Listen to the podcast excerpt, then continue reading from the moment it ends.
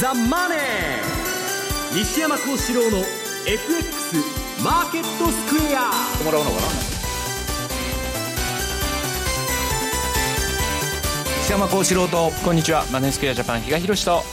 皆さんこんにちは。アシスタントの大里清です。ここからの時間はザ・マネー。西山幸四郎の FX マーケットスクエアをお送りしていきますさあ西山さん、はい、日経平均株価なんですが、はい、なんと3日続伸そして今日は263円のプラスとい。うことです、はい、あの前回だったかな、えー、っと放送で言いましたように、まあ、25日移動平均の、えー、5%上ですね。プラス5%そこで一旦まああの小休止してたんですけどまあ、最終的にはプラス10%までいくんじゃないかなというふうに見てるんですけど。はいということで為替の動きなんですけれども、えーと、今日はドル円120円台の121円台の中盤から全般にかけてといった動きですね、比嘉さん、ほとんど値幅出てないですよね、でなおかつやっぱりその日本の株式市場が作られた相場になってるんで、はい、どうしてもやはりそこに為替はついていきにくいという感じで、やっぱりそうなると、まあ、アメリカ市場が始まって、そこで少し動きが出るかなって、そんな感じですよね。うん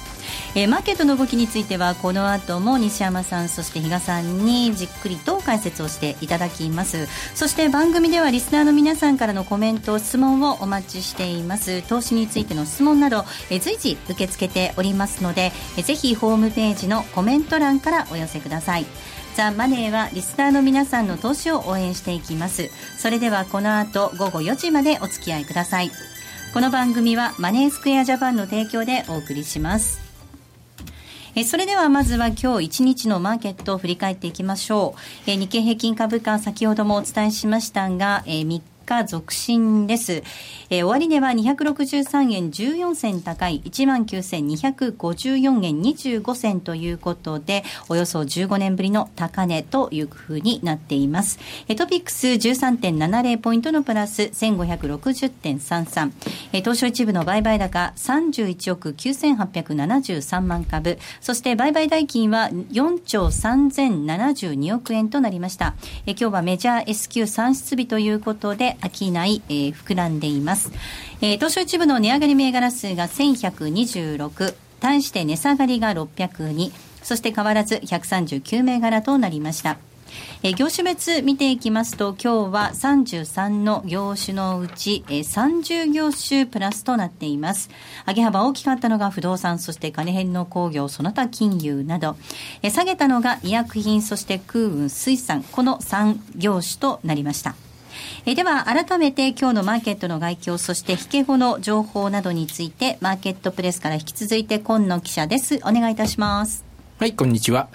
えー、改めまして、えー、今日の概況からお伝えいたしますと、はい、日経平均株価3日続伸ですね、えー、で結果といたしまして、えー、今日は263円高というのがおびけですが、はい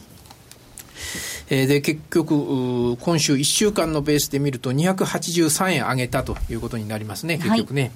えー、で、水準的には2000年の4月4日以来約15年ぶりの高値ということになりました。えー、昨日のアメリカあーマーケのマーケットが大きく上げたこと、それに加えましたと国内要因としては、やはりここのところ、各企業の賃上げ機運が高まってきていて、えー、これが今後の国内景気の回復に結びつくんではないかというような期待感などで、えー、全体が大きく押し上げられたという面があったと思います。えー、引き続き海外投資家あからの買いが入って、はい、えー、まあ今日メジャー S q だったんですけどね、で、q S q の段階だと、寄り付きはまあそんなに高くもなかったんですが、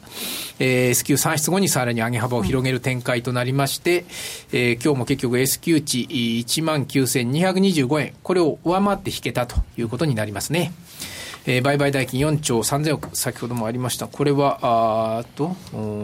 去年の11月4日以来、これ日銀が追加緩和決定した次の日ですよね、はい、それとの時に5兆円を超えたということですが、えー、それ以来の売買代金になったということです、はい、今日はね、まあ、メジャー S q という特殊要因はありますが、まあ、それでもね、うん膨らんだということですよね、はい、およそ4か月ぶりの高水準です。はい、で、えー、あとは、ただ、あ今日は1個あれですかね、あちょっと週足で見ると、はい、今週結局、あの今週で、えー、陽線、週足のローソク足だと8本連続の陽線、先週も同じようなこと言いましたよね、7本連続になりましたねというの。を、前半の、週の前半だと、ちょっと今週はさすがにもう無理かなと思ったのが、えー、先週1週間前も同じことを言ったと思いますが、今週も結局、1週間終わってみると、後半にかけてぐんぐんと上げて、結局、週足陽線になって、8本連続になりましたということですね、非常に強いチャートですよね、チャートの中で見ますとね。はい。うん、西山さん、どうですか、この陽線8回続いてるっていう話、はい、今ありましたけれども。はい、なんかあの、質問が来たんですけど、標準偏差の動き見ると、ダブルループつって、一回まあ、あの、ピークつけて、天井つけるのかなと思ってたら、またそこから上がると。うんうんうん、この場合はですね、相場が暴走するあの特徴なんですよね、えー、だからまあ、あのこの前もまあいろんな株のファンドマネージャーと喋ってたんですけど、はい、先ほど言いました、えー、25日移動平均のプラス10%乖離が、昨日の段階でもう2万400円ぐらい、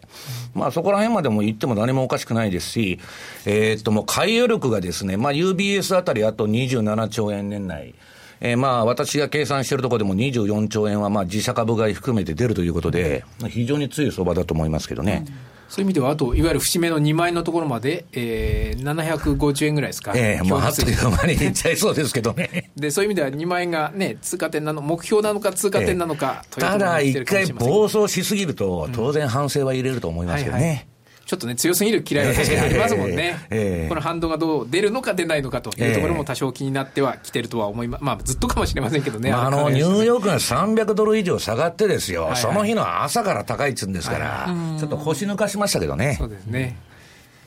あとは、開示情報、引け後のね、はい、開示情報をお伝えいたしますと、はい、まずは、単成者9743が決算発表しました。えー、単成者は、えー、これ1月期決算ですね、えー、商業施設ですとかディスプレイの企画設計施工などをやっている会社でありますが、終わりました。全1月期1年間の決算、売上11%増633億、はい、純利益53%増39億、2桁増収増益、純利益5割増、好調ですね。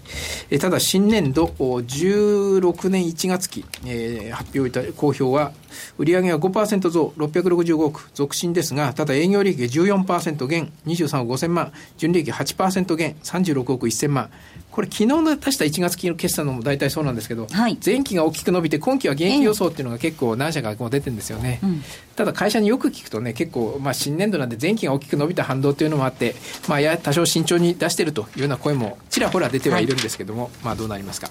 あとは、A チーム3662こちらはあ今7月期の第2四半期だから1月までの上半期の決算発表しました。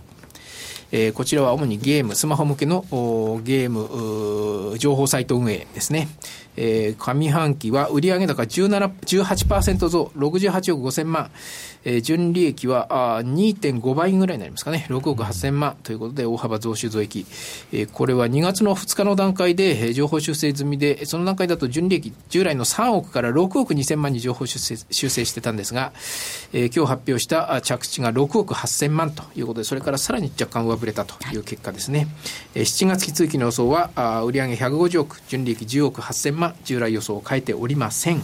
あとはこれ、同時にこの会社株式じゃないな。株主優待ですね、えー、導入すると。株式分割も発表する株式株主優待と株式分割、はい、両方発表しましたね、はい、えー、株主優待につきましては1月31日はい、ですね、基準日といたしまして、えー、だからもう落ちて、1月31日ですよね、株主、えー、基準日として株主株式分割あれごめんなさいえっ、と株式分割は4月末現在の1ね、まあ、1月だともう終わってますもんね。そうですね。2株に1株を2株に分割すると、はい、で株主優待が1月31日を現在といたしまして、はい、あとは7月31日かな、うん、年2回やるということですかね、はい、100株1単元以上保有の株主に対して、えー、優待を実施するということも発表しています。はいえー、終値確認しておきましょう、えー、9743の単成者です。今日は1円安の884円ということです。今期現役見通しです、えー、そして A チーム3662こちらは70円高の5360円となりました。河野さんありがとうございました。失礼しました。えでは続いて為替市場です。まずは主な通貨、レート確認しておきます。えドル円ですが、この時間121円4748です。ユーロ円128円の6370、そしてユーロドル1.059194での動きとなっています。えでは、マネースクエアジャパンチーフアナリスト、西田明宏さんにお話を伺っていきます。西田さん、はい、よろしくお願いいたします。はい、よろしくお願いします。さあ、ここまでの動き見てますと、ドルどっぽ高の展開、はい、そして来週は FOMC も控えていますね。えそうですね、ここもとはドルが非常に強いという状況で、はい、まあ、ドル円を見てもですね、えー、先日122円を一旦超えたというようなところがあって、まあ、上へ行きたがってるのかなという感じはしますよね。で、それはやはりこう FOMC で、FOMC で、えー、まあ利上げに向けた、まあ、さらに一歩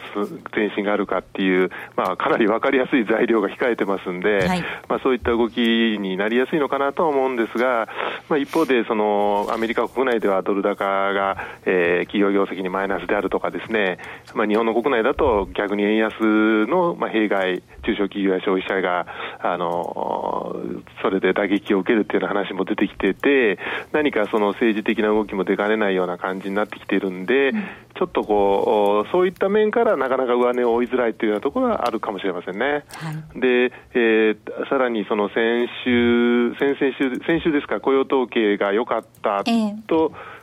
株が大きく落ちる、で昨日は小売売上高が悪いと株が安心して上がるっていうふうにですね、株式市場がやっぱり金融政策に対して相当神経質になってるような感じもありますんで、はい。えー、まあ、そういう意味でもその金融政策が一歩この利上げの方向に進んだときに果たして株がどうなのかっていうところがですねちょっとこう、えー、X ファクターとしてですねあるのかなというところで、まあ、株の動きにもちょっと注意しなきゃいけないかなという感じになってると思いますね、はい。まあ、そうした中なんですが、はい、えー、ヨーロッパでは QE がいよいよスタートしたわけなんですが、そうですね、ユーロの売り加速しましたね、今週。そうですね。あの、QE が決まったのは1月の22日だったと思いますけれども、はい、まあ、その決まるまでに相当こう、えー、ドイツの金利が下がって、ユーロも下がって、はい、で、決まった時に一旦こう、えー、下げ止まったんですよね、えー、だからこれでもう9位織り込んだのかなと思ったんですが、実際にその国債を買い始める、今日あの今週から買い始めてるわけなんですけれども、それを受けて、またさらにこう金利が下がり、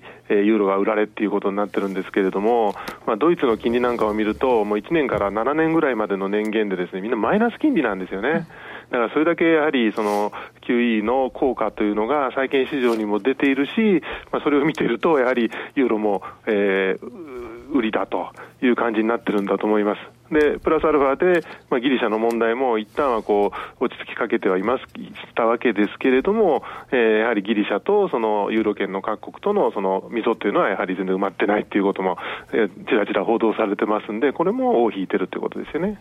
どうでしょう、これ、あの、パリティのユーロドルですが、パリティの日もこれ、近いんでしょうかね。まあかなり近づいてきてますよね、えー、でまあ、ユーロをやはり積極的に買う材料っていうのは、まあ多分ほとんどないと思うので、はい、えー、パリティに行かないとしたらというか、ユーロが反発するとしたら、それはここまでの下げ幅が、下げ下げのペースが強かったっていう、その反動が出るんじゃないかっていうぐらいしか要因としては考えにくいので、うん、そういうことを考えると、まあ、やはりどっかでパリティ、あるいはそれを下回ることもあり得るんじゃないかなという感じがしますよね。うん、まあ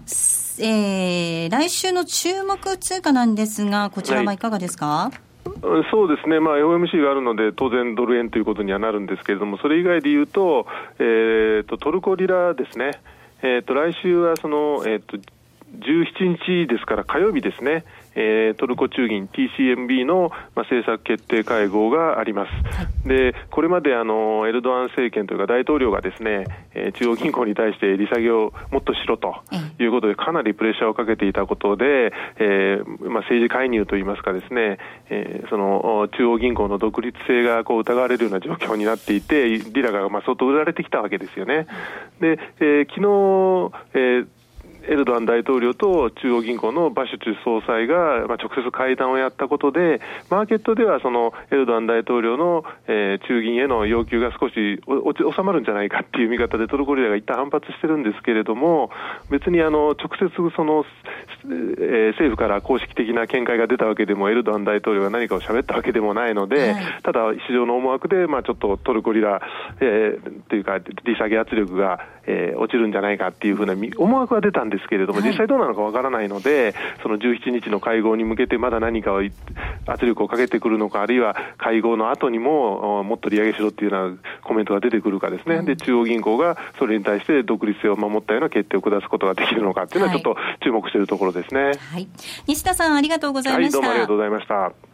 えそれではここで一旦 CM です。気になるレースが今すぐ聞ける。ラジオ日経のレース実況をナビダイヤルでお届けします。開催日のレースはライブで3ヶ月前までのレースは録音でいつでも聞けます。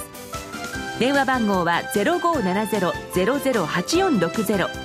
0570-008460 0570を走ろうと覚えてください。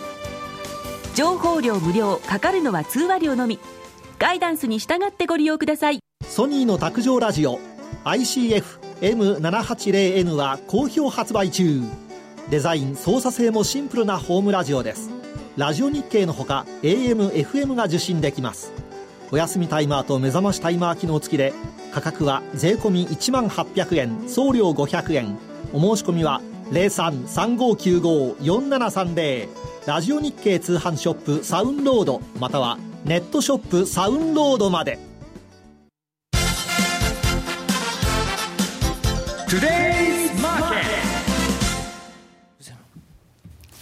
えー、では、トゥデイズマーケット、えー、今日は西山さんに足元の相場について解説をいただくコーナーなんですが、はい、先ほど西田さんのお話にもありましたけれども、今週はドル円が一時122円にタッチするところもありました。そうですね、まあ、ドル円よりもユーロですよね、はい、今もう投機筋全部ユーロにいっちゃって、ええ、シカゴのポジションもドル円の、えー、円売りポジションかなり落ちましてですね、はい、もうみんなユーロに集中してると、うん、いう意味では、まあ、あの日本の皆さんみんな円相場見てるんで、で、ちょっとつまらない相場なんですけど、まあ今、あの、ドルが買われるですね、もう条件が整ってますんで、えーまあそうした動きになってると。で、もう私あの、90年から2000年代通じてですね、もう為替は何で動いてるかっていう研究ばっかしてたんですけど、いや、大したことはやってないんですけどね。何と相関があるのかと。知ったらですね、よく言うあの、貿易赤字だとか雇用統計だとか、まあ介入だとか、いろんなその為替の、えー、動きを説明するファクターがあるんですけど、はい、何にも関係なかったんですね、結局。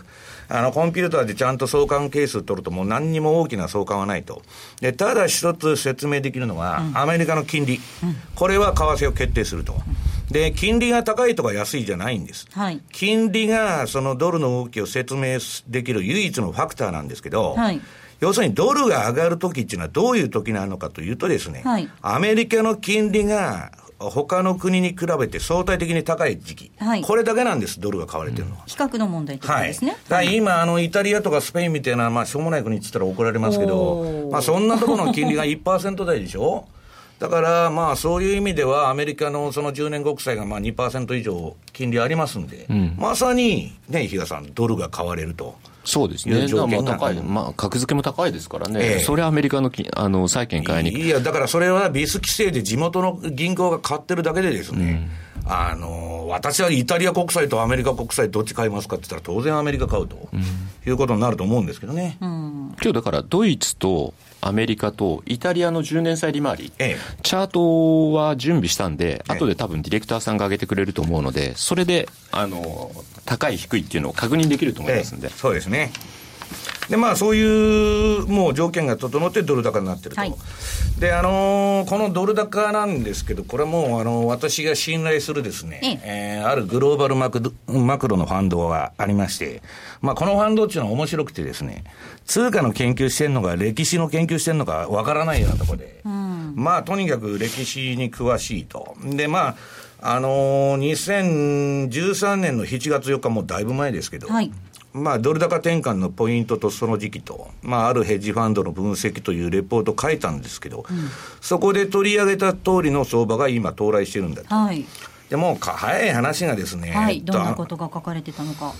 もうあのクリオバマ政権の2期目は必ずドル高になるんだと、うん、まあ、そのファンドは言うわけです。で、クリントンの時も、えー、1期目は円高政策取ってて、ベンツェン財務長官の時代ですね。で、あの、ルービンが出てきてドル安に転換したと。で、そこから強いドルは国益という言葉が始まってるんですね。うん、で、オバマも1期目はまあ円高というかギザギザ相場だったんですけど、はい、まあ2期目に今もう垂直にですね、月足なんか見ると上がってると。で、まあ結局何なのかというとですね、えー、オバマ政権というのはクリントン政権のコピーなんだと。はい、まあ何のオリジナリティもないと。で、経済スタッフはそのまま引き継いでますんで、うんえー、それと同じ運気になると。で、その通りに今、まあ、なってるということなんですね。うん、で、アメリカって、あの、じゃあ、通貨政策っていうのがあるのかどうかというのは、はい、これ、極めて難しい問題なんですけど、ないんですね、本当は。うん、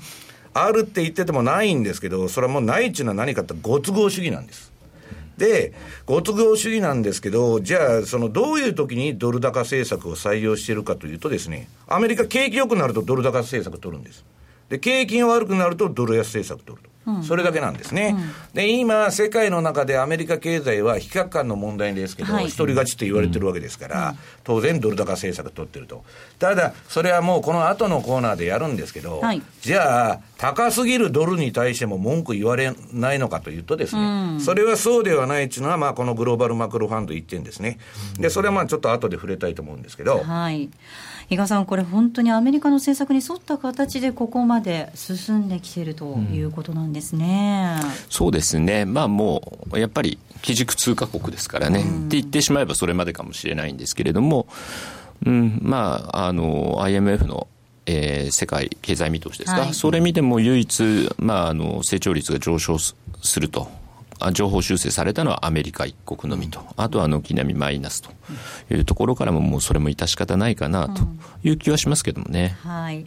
まあ、そういったところではあるんですが、ただ株式市場を見てみると、はい、えー、と短期的にはちょっと アメリカはアメリカ何が一人勝ちだと、ところにありますも。う今の相場見てると、ばかばかしい、まあ私は強気ではあるんですけど、はい、バカバカしい面が多いっていうのはですね、はい そう IMF から何から IQ が高い人がみんなアメリカ一人勝ちだって言ってるのにですよ。イタリアの株の方が上げとるんですね。これは冗談でしかないと。で、年初から2割ぐらい、もうみんな、あの、ヨーロッパのですね、国が上げてですね、で上がってない調子が悪い国っていうのはどこなんだと。まあ、あの、追加緩和期待のないイギリス。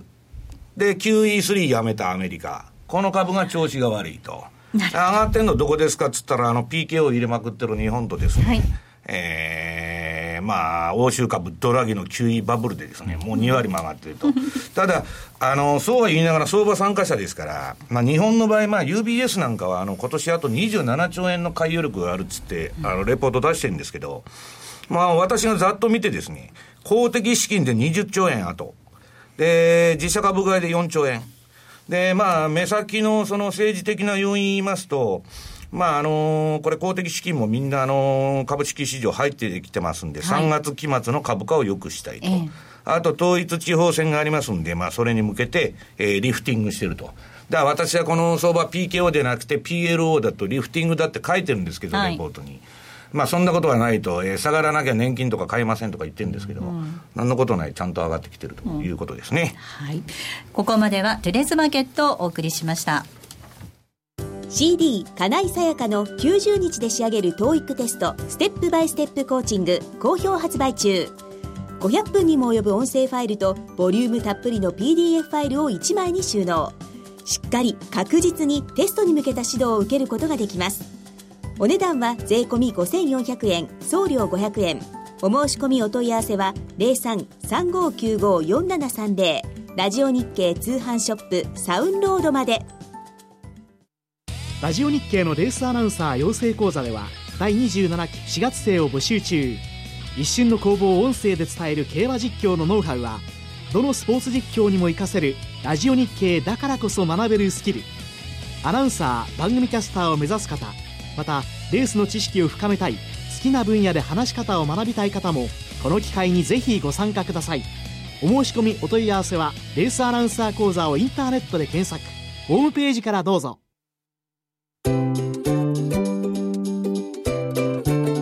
2J トラリピーボックス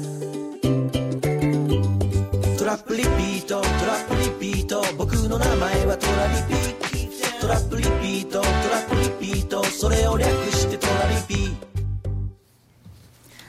さあこのコーナーでは今週はですね、えー、リスナーの皆さんからいただいた質問に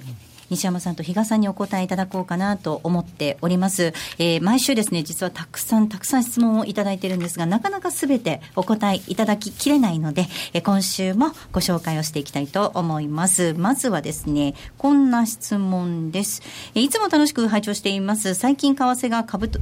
と連動しなくなり、ますますトレードが難しくなっています。何か大きなショックでも来る予兆なんでしょうかということなんですが、西山さん。まあ、株の方はですね、それはもうこれだけあの国が手を入れてるわけですから、はい、まあ、当然上がるというか、まあ、人工的な、先ほど比嘉さんが言われる通り、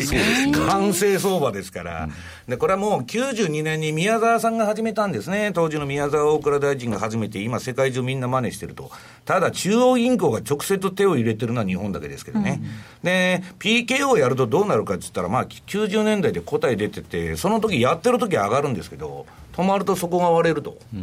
いうことでですね、で、PKO の効果というのは、あのー、結局ですね、値幅で調整させないで、相場を日柄で調整さすと、いうことになりますんで、PKO を宮沢さんが90年代に入れたためにですね、日本は日柄調整となって失われ失われた20年になっちゃったということですね。うん、あれですねやっぱり不自然なことしちゃいけないってことですよね。まあそこに相関性を求めようとしてもなかなかそれは難しいかなという感じですよね。それこそ先ほどのコーナーで西山さんおっしゃってた金利。まあ、こっちの方で説明する方がもう全然理にかなってるっていうことだと思いますけどもね。まあ、逆にだからあの、為替市場から株式市場に動きがいいんで、みんなまあ資金が流れてるということなんですね。だけどまあ、アメリカとかイギリスはそうじゃないと。いうことですね。うん、ただまあ、あの、アメリカの株は2月だけで自社株買いあの12兆円出てますんで、はい、日本の日じゃないんですね、そういう意味では。うん、で、僕が思ってるのは、これだけ自社株買いが出てても、こんだけしか上がらないのかと。そのは不気味な感じがしてます。はい。ではもう一つ質問いきたいと思います、えー、株式投資についてなんですが ETF でとのことなんですが、はいはい、えー、買いの ETF の場合、購入したらそのままほったらかすのですか、いつ利益確定するのですか？といただいています、ええ、あの株はプラスサムのゲームですんで、まあ、ほったらかし運用っていうのも一ついいんですけど、うん、それやってると日本みたいに失われた20年とかですね、じゃあブラックマンデーとか、その、えー、なんだ、リーマンショックの時はどうなんだっていう話になっちゃうわけですよ。はい、そこで壊滅的損失を被るわけですから。え、で、私が推奨してるのはですね、まあ推奨してるというかやってるのはですね、毎年10月末に、うん、えー、株価指数連動の ETF を買って4月末に売ると。半年間投資ですね。で、それを過去20年間ほど繰り返すと、どうなるかというと、日経平均で170%ぐらいの利回りになります。うん、20年間で。で、ニューヨークダウで300、300%ぐらい。で、ドイツに至っては500%の利回りになると。いうことですね。だから10月末に買って4月末に売るというのを、えー、ETF を買って、まあその売り買いを20、まあ10年も20年も継続してるとですね、うん、確率的にはですよ。うんえー、その収益、パフォーマンスが、えー、かなりバイアンドフォールドより良くなる可能性が高いということです比嘉さん、これあの、10月末買い、4月末売りということでは、番組でもお伝えしてきましたが、ね、為替でもということですよね。ただ今年に関しては、ユーロポンとかですね、うん、この辺はもう全く厳しい状況、うんうん、で、オージーもまだマイナスですね、はい、でですからそういう意味ではドル円と9円、うん、ここがですね、まあ、ツートップという言い方にはなろうかと思うんですけれども、まあ、9位も、えー、この3月、4月、3月、4月にかけてはですね、またちょっと陽線になりやすいでしょうし、はい、まあ、5ドルなんかも去年、最終コーナーで駆け込みがあったところでもあったので、えー、まあ、去年はやばかったですよ、ね、結構これはね、去年は去年でまた5ドル円で悩んでたんですけど、まあ、まあ、そういう意味では、ヒヤヒヤしながら見てたんですけどね。とにかくその4月末までっていうのは待ってみたいなというふうには思ってますけどね。うん、はい。ということで、今週は皆さんからいただいた質問にお二人にお答えいただきました。ここまでは M2J トラリピボックスでした。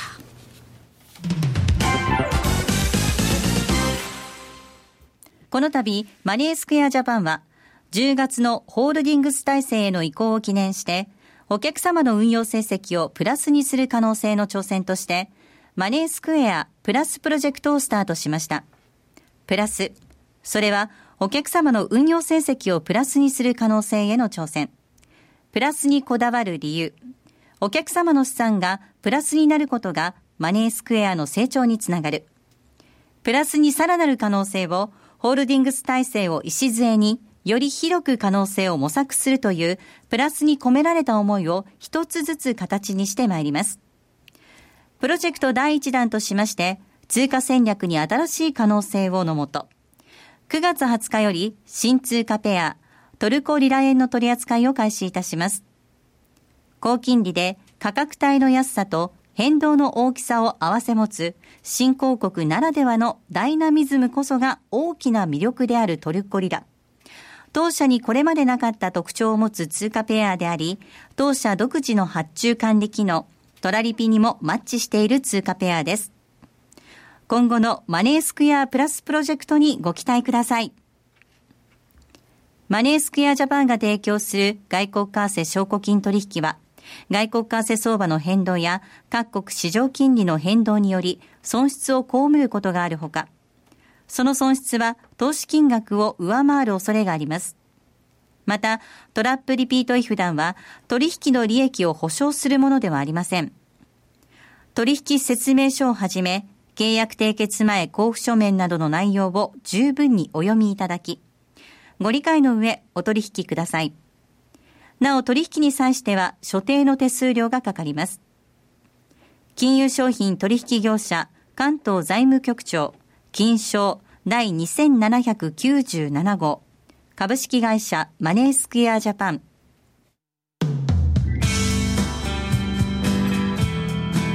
西山幸四郎の FX マーケットスクエア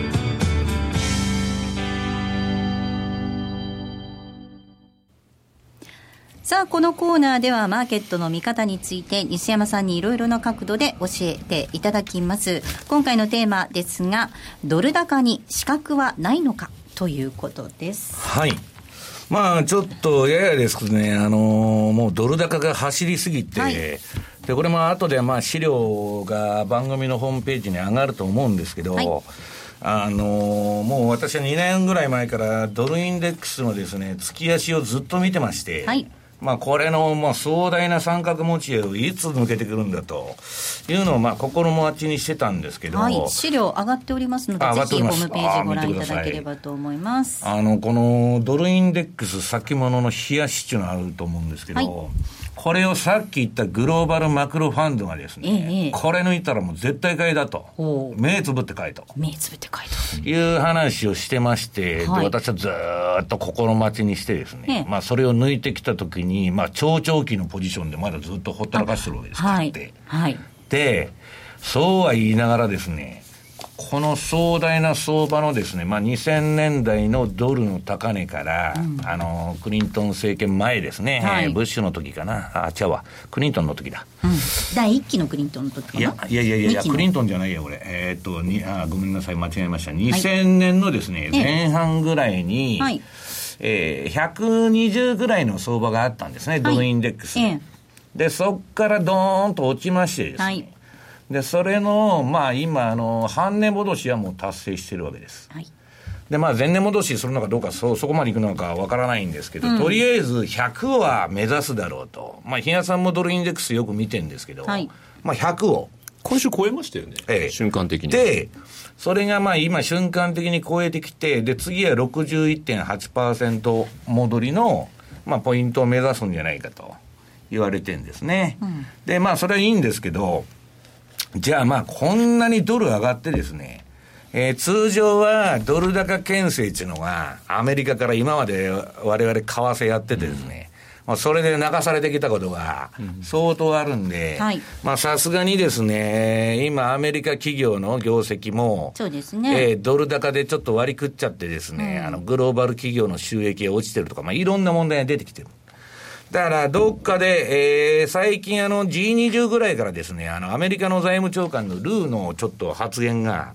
やや、そのもう通貨安の垂れ流しみたいなことは許さんぞみたいなことを言ってますんで、うん、ややまあトーンに変化があると。いうことなんですね。だから、それがどこで出てくるのかということを、ええー、まあ、いろいろ話しとるんですけど、そのグローバルマクロファンドによるとですね、はい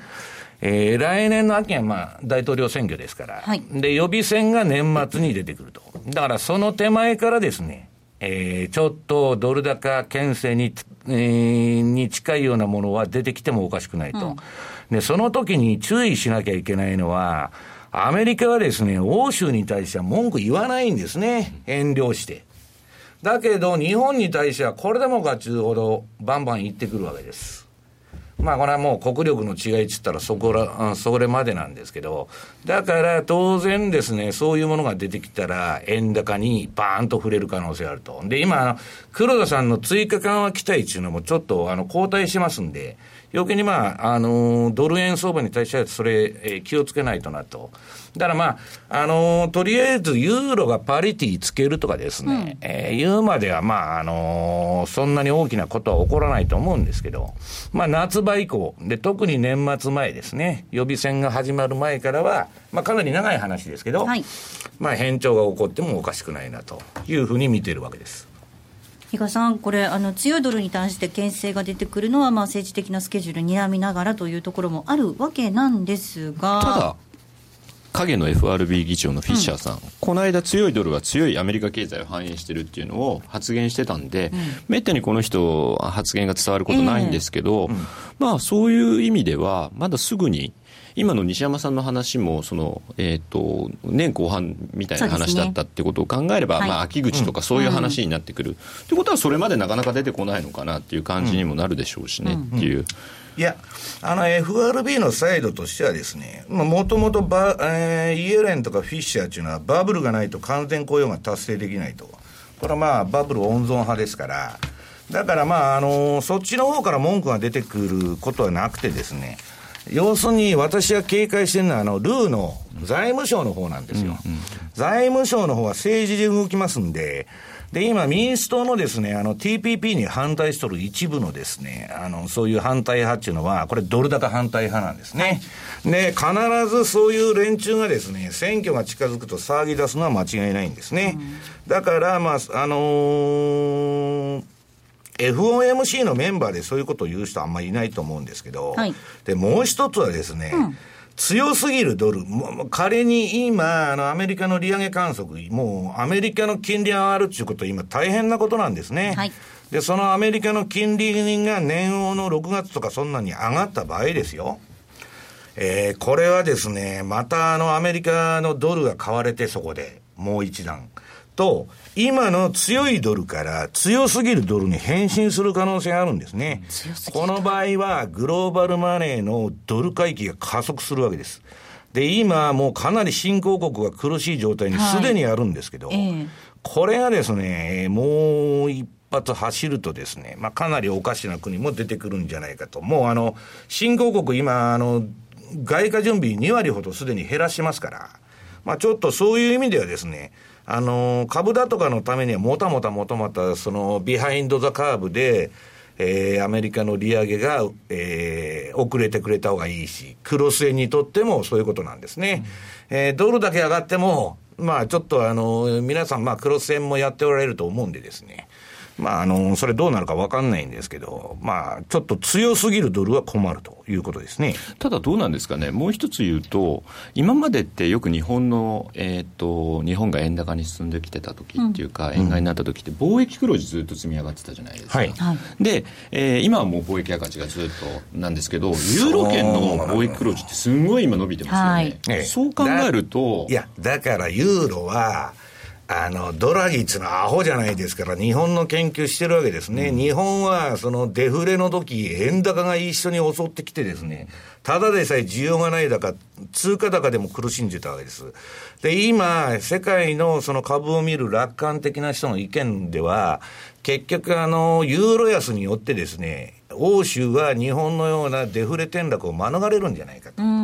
いう、まあ、見方があるわけですね。はい、だまあそこのところはですね、あのまあ、難しいんですけど、うんどうなんでしょうね、あのー、基本的に私は今年の相場は、まあ、アメリカの金利の利上げの時期が決めるって言ってるんですけど、ちょっとですね、強すぎるドルになると、やや警戒が必要かなというふうに見てるんですけど。はい。まあ、今、長い視点でのお話をいただいたんですけれども、えっ、ー、と、足元のドル円の動き、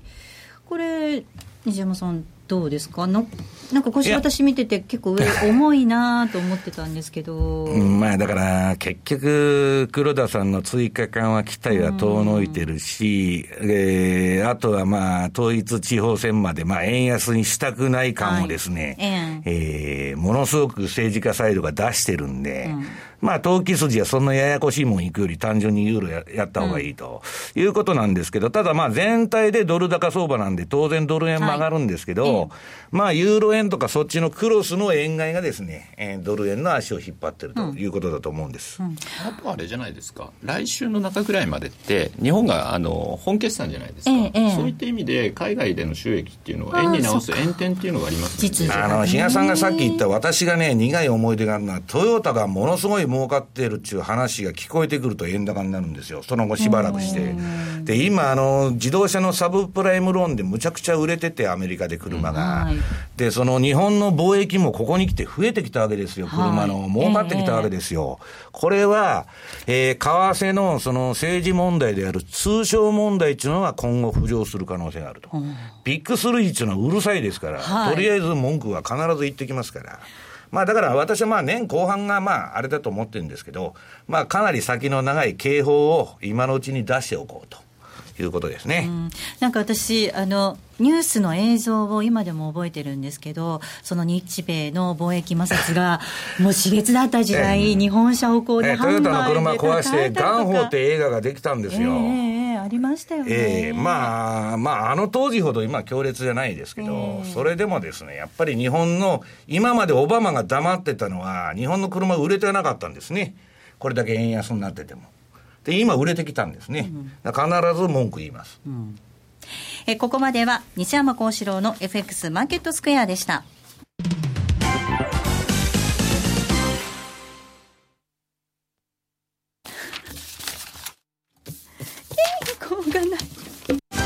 気になるレースが今すぐ聞けるラジオ日経のレース実況をナビダイヤルでお届けします開催日のレースはライブで3ヶ月前までのレースは録音でいつでも聞けます。電話番号は0570-008460 0570-008460 0570を走ろうと覚えてください。情報量無料かかるのは通話料のみ。ガイダンスに従ってご利用ください。ソニーの卓上ラジオ ICF-M780N は好評発売中。デザイン操作性もシンプルなホームラジオです。ラジオ日経のほか AM、FM が受信できます。お休みタイマーと目覚ましタイマー機能付きで価格は税込1万800円送料500円。お申し込みは0335954730ラジオ日経通販ショップサウンロードまたはネットショップサウンロードまで。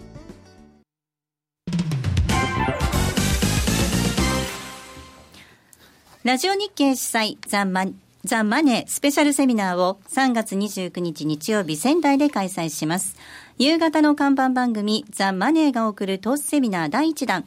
夕方火曜日パーソナリティ桜井英明さんと金曜日パーソナリティ西山幸四郎さんが担当。今後の相場の見方、投資戦略はもちろん、会場でしか聞けないとっておきのお話も。ここからの桜井英明注目銘柄もズバリお話しいただきます。企業 IR プレゼンはマンションデベロッパーのフージャースホールディングスが登場。3月29日日曜日、仙台駅直結の TKP ガーデンシティ仙台で、ザンマネースペシャルセミナー in 仙台を開催。参加は無料、今すぐご応募を。